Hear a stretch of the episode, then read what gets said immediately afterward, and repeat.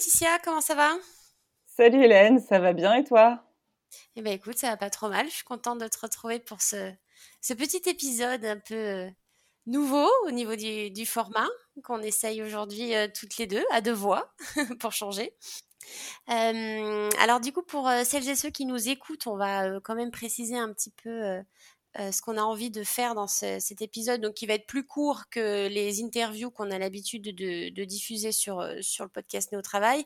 là, notre idée, en tout cas, c'était plutôt de parler donc d'une œuvre, ça peut être un livre, éventuellement un spectacle, un film, une série, on verra en fonction de ce qui nous inspire, et de d'échanger toutes les deux en tout cas sur ce qu'on ce qu'on a vécu, ressenti face à cette lecture ou à ce visionnage ou autre, et puis surtout de comment est-ce que ça vient alimenter nos réflexions écoféministes, en particulier sur le travail. Après, ça pourra peut-être être un peu plus large de temps en temps, mais l'idée c'est vraiment d'alimenter un petit peu nos, nos réflexions à partir de, de ces œuvres-là et d'en parler toutes les deux euh, pour, euh, pour donner aussi peut-être envie aux personnes de découvrir ces, ces œuvres-là et de nourrir leurs réflexions euh, en allant découvrir donc ces fameux bouquins ou, ou films ou séries ou autres qu'on découvrira ensemble.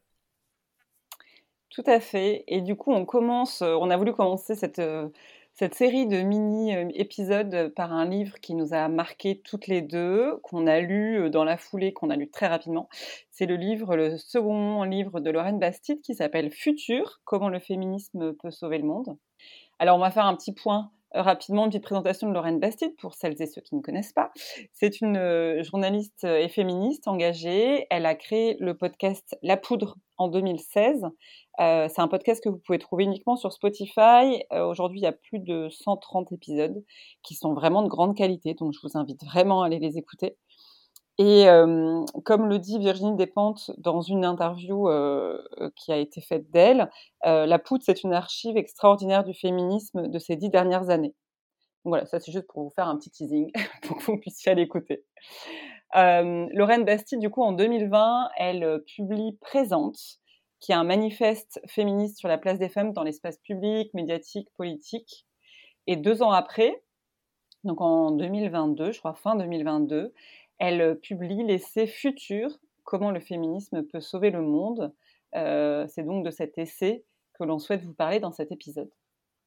en fait, cet essai, Lorraine Bastille nous invite vraiment à nous interroger sur bah, du coup, comment le féminisme et l'écoféminisme peut bouleverser le monde et en particulier le monde du travail qu'elle aborde également. elle nous invite en fait à, rêver, à imaginer un monde plus responsable, plus sensible, où l'on pourrait comprendre réellement l'interdépendance de chacun, être humain, euh, animal, végétal, et ce, dans le but ultime de prendre soin de soi, du vivant dans sa globalité. En fait, tout au long du livre, elle nous invite à, casser euh, un peu notre pensée binaire euh, du bien-mal, d'homme et de la femme, les riches, les pauvres d'un côté, qui revient finalement assez souvent à avoir une vision étriquée, une vision assez étroite euh, de ce que pourrait être le monde, la société, mais à penser plutôt dans un prisme plutôt global, un prisme, euh, voilà, quelque chose de plus holistique où chacun aurait sa place et son rôle utile. Bon, et alors évidemment, il y a eu pas mal de, de claques qu'on s'est prises euh, tout au long du livre. Il y a eu des, des moments où on rigole parce que l'écriture est, est, assez accessible. Il y a, il y a aussi un fait qu'elle parle énormément de son, de son propre vécu, euh, de son expérience personnelle. Enfin, elle dédie son bouquin à, Julia, qui est sa sœur qui a été euh, victime d'un féminicide. Donc, euh, c'est un livre qui est touchant. Ouais, là-dessus, moi, c'est, enfin, sa façon d'écrire, je l'ai, je l'ai trouvé hyper intéressante. Et puis, bon, déjà, c'est, hyper bien écrit, écrit, et on retrouve un peu son style, je trouve, et sa personnalité. Alors, pour celles et ceux qui, qui l'entendent dans, dans, la poudre. enfin, moi, à la lecture du, livre, j'avais l'impression de, l'entendre me lire ce, ce, bouquin comme si elle me parlait. Et effectivement, à la fois, c'est hyper bien documenté quand même. Euh, on peut découvrir, redécouvrir des pensées féministes, euh, écoféministes. Il y a beaucoup de chiffres. Euh, voilà, des fois, on est un peu matraqué de d'évidence, voilà, de faits qu'il faut digérer. Et en même temps, elle s'appuie énormément sur son bah, comme tu le disais, en fait, sur son vécu, son expérience personnelle. Évidemment, moi, ça m'a beaucoup touché qu'elle partage tout ce qui s'est passé en fait autour du féminicide de, sa sœur fait que j'ai découvert dans le livre en plus, donc c'était assez incroyable, je trouve, qu'elle nous partage tout ça là. Et en tout cas, au-delà de cet événement-là et de sa vie personnelle, elle, elle, elle se raccroche beaucoup à son vécu, à son expérience personnelle. Et je sais que voilà, moi comme toi, on, vit aussi notre notre écoféminisme comme ça. C'est vraiment quelque chose qu'on vit, qu'on ressent, et ça fait du bien, je trouve, d'avoir cette accroche très personnelle, en fait intime quelque part, et ça donne un peu aussi de, de corps, je trouve, à, à, tout ce tout ce qui peut être théorique, en fait, vu comme très politique, théorique, on, avec elle, on se raccroche aussi à, à, nos, à, nos, vies, en fait, à nos quotidiens, à ce qu'on expérimente tous les jours. Je pense que ça peut être aussi, tu sais, une bonne introduction, même si elle, c'est pas, elle n'est pas là pour nous expliquer ce que c'est que le féminisme, mais c'est pour une bonne entrée en la matière, pour avoir plein d'éléments et en même temps, elle apporte des solutions. Donc, c'est mmh, là-dessus, c'est quand même assez intéressant de aussi de si on découvre le féminisme ou l'écoféminisme de bah, d'ouvrir un bouquin de Lorraine Bastille c'est une bonne base je trouve. Ouais.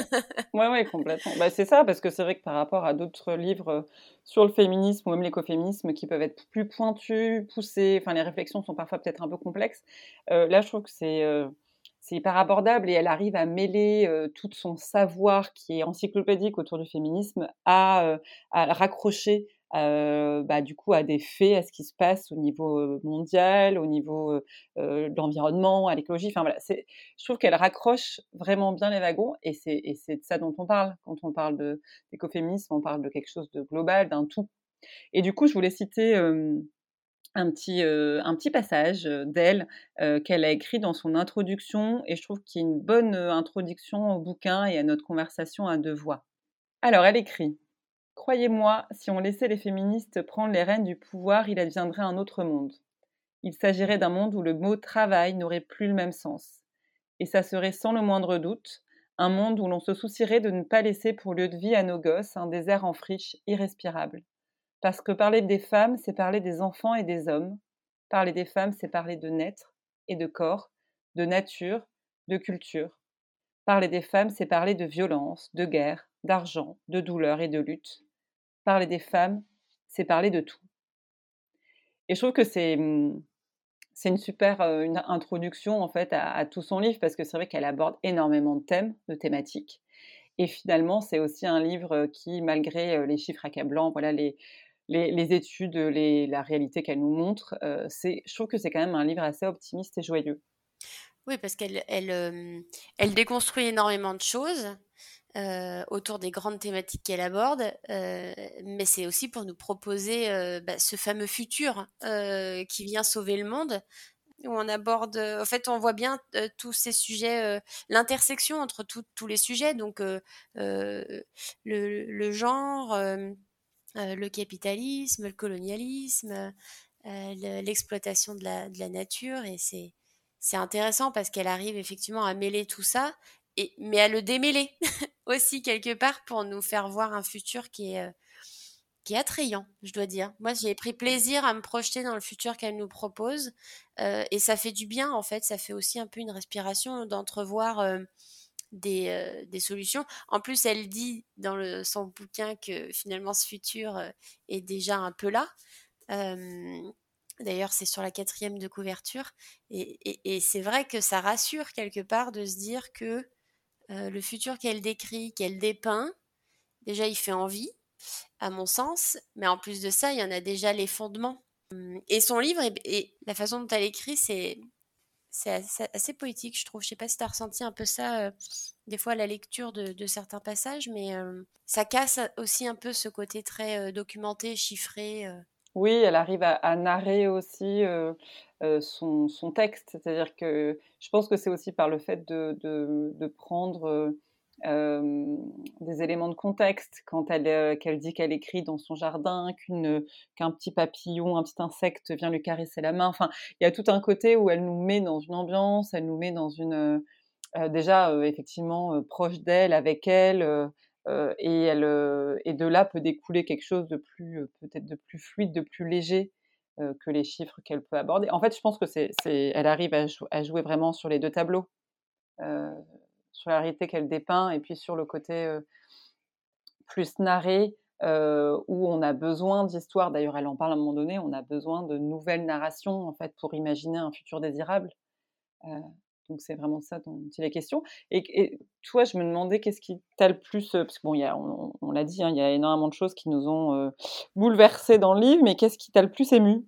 Eh bien, moi, il y a plusieurs sujets qui m'ont qui m'ont quand même un peu bouleversée et il y en a un en particulier. Alors celui-ci il m'a il m'a ému il m'a bouleversé mais il m'a aussi quand même mis une grosse claque et mis en, mise en colère. Mais c'est surtout bah, d'ailleurs c'est dans dans le début du bouquin pardon parce que dans le premier chapitre elle, elle questionne beaucoup le le genre et, les identités qui peuvent y être liées. Elle déconstruit un peu tout ça et, et elle prend l'exemple en fait de de ce que vivent les personnes euh, qu'on appelle euh, intersexes, euh, et donc tout ce qu'elles subissent en fait au nom de la, de la, binarité de genre. Alors, pour détailler très rapidement, en fait, les personnes intersexes, c'est des personnes finalement qui, à la naissance, on ne peut pas les mettre dans une case. tu as un sexe féminin, donc tu es une fille, ou alors tu as un sexe masculin, donc tu es un petit garçon. c'est des personnes qui ne rentrent pas dans ces deux cases binaires. et donc, il y a un corps médical qui va inviter les parents à décider de choisir entre un sexe plus qu'un autre. En plus, on apprend que on invite principalement à, majoritairement en tout cas à choisir plutôt le sexe féminin parce qu'il est plus facile à construire. Donc déjà super au niveau des, des, raisons qui justifient le choix plus qu'un autre. Mais c'est surtout que c'est des personnes du coup qui subissent énormément d'opérations euh, de violences médicales, qui ont des traitements euh, hormonaux euh, lourds. Enfin, c'est c'est vraiment horrible, je trouve, ce qui est ce qui est décrit. en plus, du coup, l'enfant intersexe qui subit tout ça, en fait, n'a pas son mot à dire. Il y, a, zéro consentement parce que de toute façon les enfants n'ont pas leur voix au chapitre et, c'est malheureusement le, cas sur plein d'autres sujets mais moi ça m'a vraiment bouleversée et, ouais, non, ça m'a. Enfin, c'est vraiment un, passage qui m'a, qui m'a limite perturbé en fait de, constater qu'au nom de cette binarité de, genre, de sexe, des cases dans lesquelles on nous met. Donc il y a les hommes, il y a les femmes et il n'existe rien d'autre. Ce qui vient questionner aussi les autres identités, hein, d'ailleurs.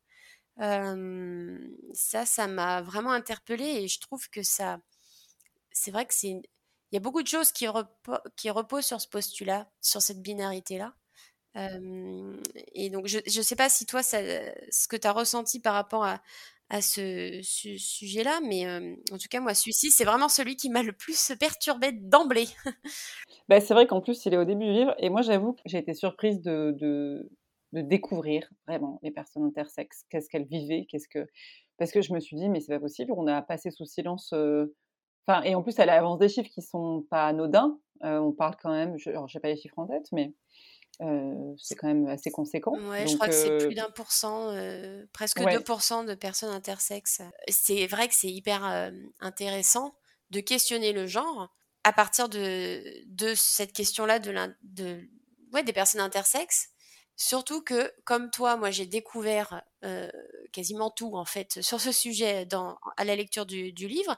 Pareil, c'est vraiment caché, passé sous silence, comme si ces personnes finalement euh, presque euh, comment dire, comme s'il y avait un tabou. Il fallait, surtout pas montrer qu'il y avait des gens un peu hors normes entre guillemets ou un peu extraordinaires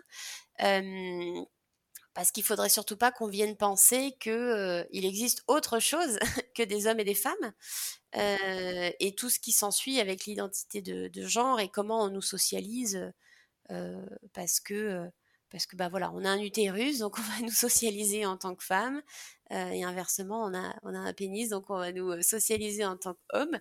Et là, tu as des personnes qui rentrent pas dans cette case-là, et surtout, faut pas, faut, faut le cacher en fait, et faut corriger surtout, tu vois, c'est pas acceptable, et, euh, et c'est ça qui rend, qui rend le truc vraiment, enfin, moi, je me suis pris une grosse claque à ce niveau-là parce que c'est, ça, ça, vient vraiment secouer tout ce qu'on fait au nom de la binarité de genre, qu'on conscientise pas forcément parce que voilà, il y a énormément de choses à déconstruire et je trouve que c'est un sujet qui est très difficile à déconstruire d'ailleurs.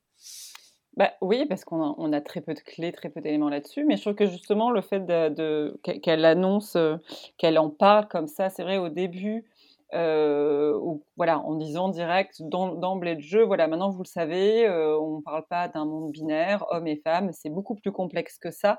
Et petit à petit, elle amène aussi cette, cette critique-là sur l'hétérosexualité. Et moi, c'est ça qui m'a aussi euh, hyper euh, bouleversée dans le livre. alors, c'est pas des choses que j'ai découvert, mais la façon dont elle en a, parlé, dont elle l'a amené, euh, je trouve que c'était assez fort. elle montre en fait comment finalement le patriarcat impose le travail gratuit, le travail domestique et tout, de façon plus globale, tout ce qu'on appelle le care aux femmes. Euh, elle montre vraiment que les femmes qui vivent dans un couple hétérosexuel, mariées la plupart du temps, doivent s'occuper des enfants, nettoyer le foyer, préparer les repas gratuitement, c'est normal, pendant que les hommes, eux, travaillent, bien sûr, de façon rémunérée, dans les usines, dans les champs, en dehors du foyer en tout cas. Et, elle, cite Christine Delphi, que j'ai découvert aussi dans le livre, et ça m'a donné envie de creuser. Pour elle, pour Delphi, en fait, l'ennemi numéro un, c'est déjà la famille et le mariage hétérosexuel. Et, c'est vrai que Lorraine Bastidel, elle s'appuie sur cet exemple pour, pour parler de l'éthique du care. et je trouvais ça assez intéressant parce que tout, est. Je trouve, en fait, l'éthique du care, ça revient plusieurs fois dans le livre. Moi, c'est un peu le, un fil rouge ou un fil, une fois, une fil directeur de comment elle amène sa pensée à l'écoféminisme. Euh, en, disant que finalement l'éthique du care, c'est une des idées les plus puissantes euh, qui ont été développées par euh, les pensées féministes et écoféministes de ces dernières années. Et, finalement, c'est grâce à ce, à ce qu'on pourra changer les choses et, et, voir advenir éventuellement une société plus, plus humaine, plus respirable, plus durable je trouve que c'est intéressant le fait qu'elle commence, elle critique l'hétérosexualité et tout ce que ça engendre, la famille, le mariage, pour finalement dire qu'en fait c'est vraiment un, carcan social dans, lequel on, nous a imposé, dans lequel on nous a mis, qui a imposé justement aux femmes de prendre soin de, du foyer, des enfants. Enfin bon, tout ce qu'elle déroule qu'on connaît, mais moi, j'avais pas forcément j'avais pas forcément remonté, on va dire, tu vois, remonté les étapes en me disant ah oui, peut-être que la première chose à questionner, c'est l'hétérosexualité, c'est le fait d'avoir un couple homme et femme. Peut-être que tu vois le, nœud du souci, il, est peut-être là. Bah, c'est là où c'est vachement malin aussi la façon dont elle écrit, c'est que bon, on n'a pas parlé de la structure du bouquin, mais globalement, elle parle d'abord donc du genre euh, et des identités de genre. Donc euh, clairement, euh, on est dans une société où c'est d'abord, en fait, c'est homme-femme et le reste n'existe pas ou ne doit pas exister. En tout cas, on ne fait pas la place pour tout ce qui serait en dehors de cette binarité. Et donc ce qui est pratique, c'est qu'après, quand tu as effectivement un homme, une femme, euh, comme ça marche plutôt bien euh, au niveau de la reproduction de, l'espèce, bon, effectivement, on va plutôt inciter à ce que euh, les êtres humains se reproduisent. Donc pour ça, il faut effectivement, a priori, en tout cas, c'est uniquement ce qui est validé, un homme, une femme, hein, même s'il y a d'autres façons de faire, mais on va surtout pas pousser là-dessus.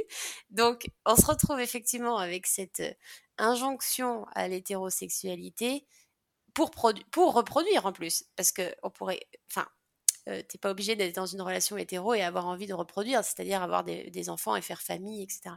Mais là, effectivement, il y a cette injonction incroyable qui pousse à l'hétérosexualité. Donc, c'est ce qu'elle dit dans le bouquin, mais c'est vrai que moi, c'est ça qui m'a interpellée et je l'avais pas vu comme ça. Mais en fait, l'hétérosexualité, c'est une construction culturelle, en fait, et sociale. On nous socialise comme ça, en fait. Toi, tu es une petite fille et du coup, tu aimes les petits garçons, et puis inversement. Et c'est vrai que ce truc, parce que bon, moi aussi, du coup, je suis une femme dans une relation, dans une union hétérosexuelle, alors qui, qui me convient a priori, mais ça questionne sur le cheminement et comment ça s'est construit. Et dans tous les cas, ce, cette hétérosexualité vient effectivement avec un super package de, bah, du coup, s'il y a famille, c'est effectivement la femme qui va, être, qui va être en charge de tout ce qui est en lien avec le soin, donc le fameux care. et c'est un peu en plus la double peine avec le fait que maintenant on soit autorisé à travailler pour alimenter effectivement la petite machine capitaliste, mais il faut quand même assumer notre, notre deuxième journée.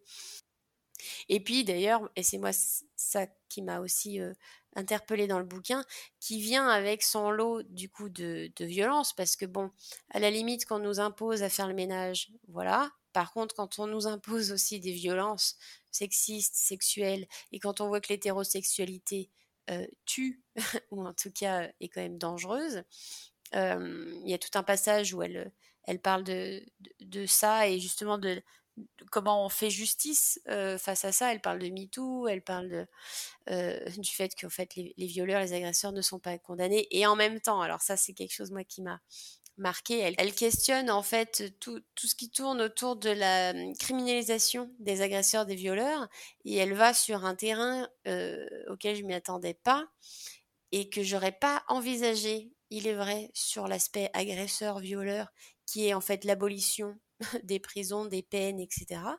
Parce que d'emblée, le réflexe, c'est de se dire, moi, je suis plutôt pour l'insertion, la réinsertion, euh, éviter la récidive. Donc, du coup, il ne faut pas exclure les personnes, il faut les, faut les écouter, les entendre, euh, prendre soin d'elles pour qu'elles euh, se réparent elles-mêmes et qu'elles ne fassent plus de mal à autrui. Par contre, quand il s'agit d'inceste, pédophilie, viol, agression sexuelle et euh, euh, meurtre, féminicide, etc. Là, j'ai vachement plus de mal à imaginer qu'on puisse ne pas exclure ces personnes. Et en fait, elle parle de ça dans le bouquin. Moi, ça, ça m'a mis une grosse claque, je dois le reconnaître, parce que c'était un peu difficile à, à, imaginer, à entendre. Et en même temps, quand on voit qu'il y a des pays qui ont connu des génocides hardcore, je pense au Rwanda, mais il y a aussi du coup tout ce qui s'est passé en Afrique du Sud avec la ségrégation, bon, ben c'est vrai qu'ils ont mis en place des systèmes de réparation où tu n'exclus pas les gens, mais tu discutes, tu te poses, tu entends, et les victimes peuvent aussi parler, se faire entendre et, que leur peine soit comprise en fait. et c'est donc aussi émouvant parce qu'elle elle, part de son expérience par rapport au, meurtre de sa sœur en fait. donc c'est très concret.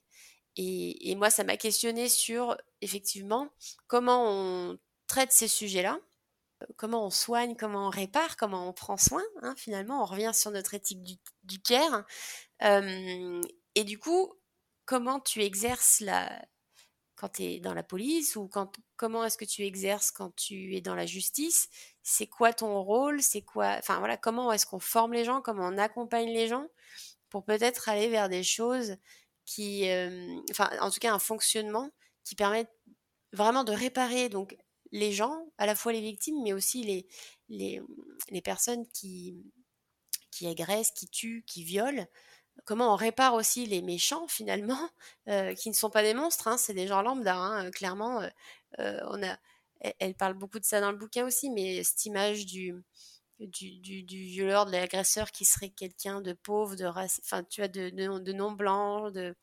En fait, ça, c'est un, un, mythe aussi, parce qu'on voit bien que des agresseurs, des violeurs, il y en a partout. ça, moi, ça m'a pris une grosse claque. Je sais pas ce que toi, tu en as pensé, mais j'ai trouvé que c'était quand même euh, assez costaud euh, de nous parler d'abolition des peines et des prisons. Pareil, euh, j'ai été aussi un peu au début choquée par ça parce qu'on se dit bah non, il, mérite, il mérite le pire.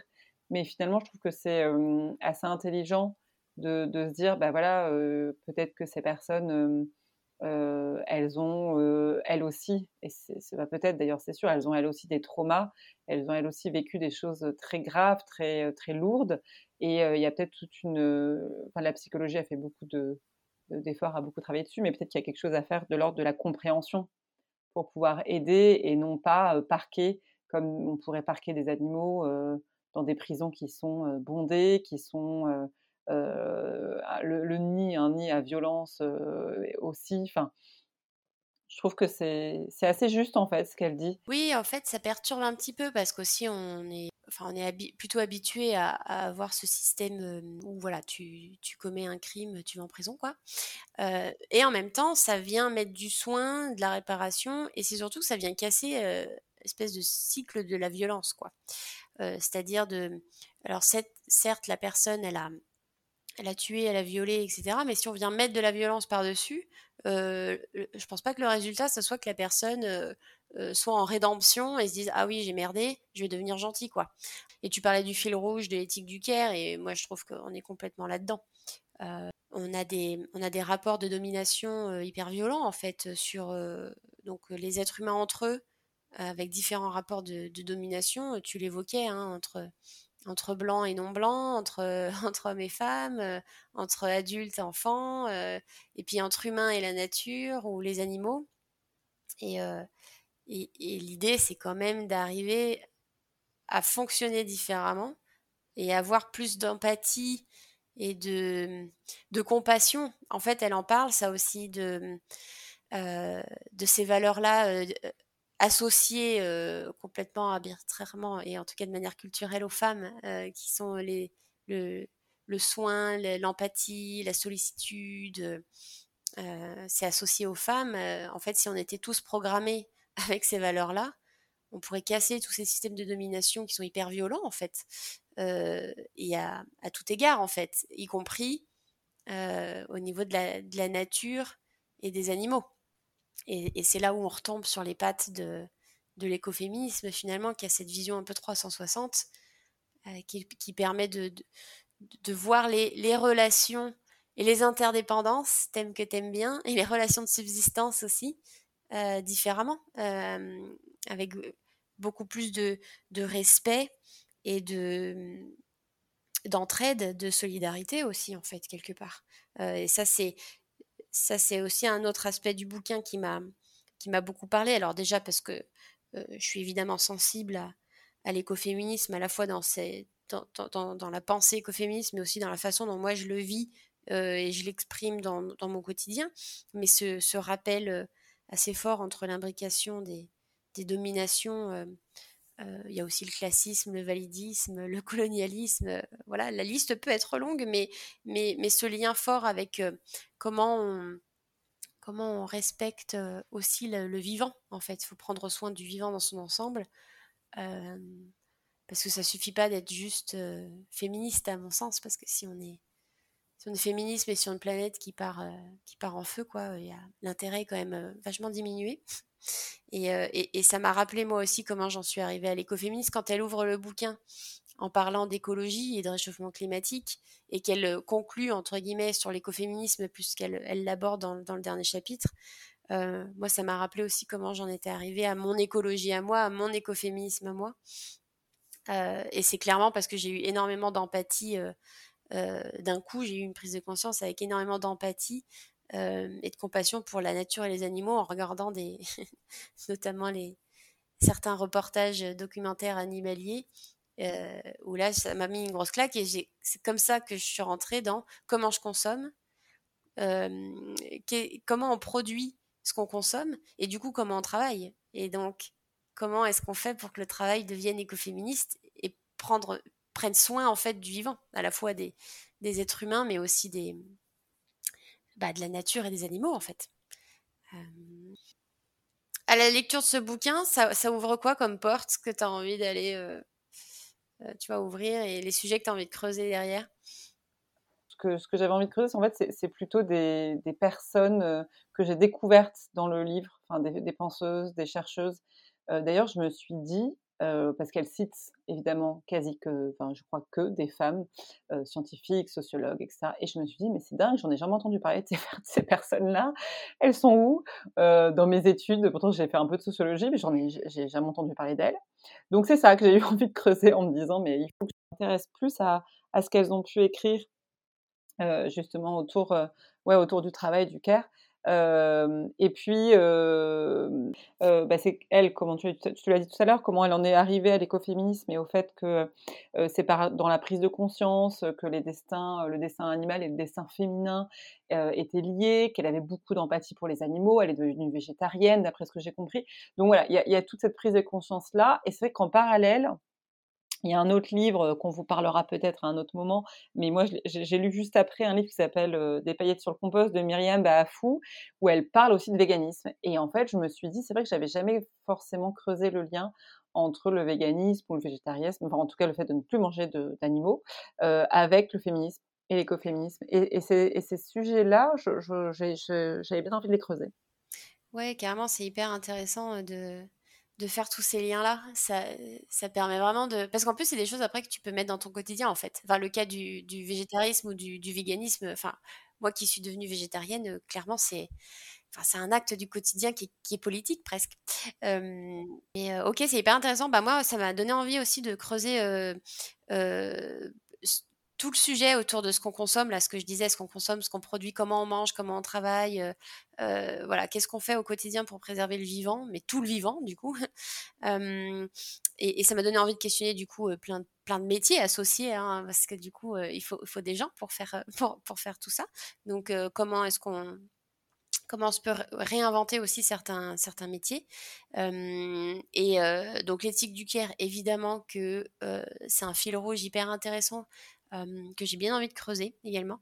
Et alors du coup, moi, comme je me suis pris une grosse claque sur la question du genre, j'ai envie de creuser en fait tout ce qui tourne autour du genre, mais surtout la pensée queer que je connais très mal en fait. Et, je trouve que c'est un angle hyper intéressant pour justement déconstruire la binarité de genre.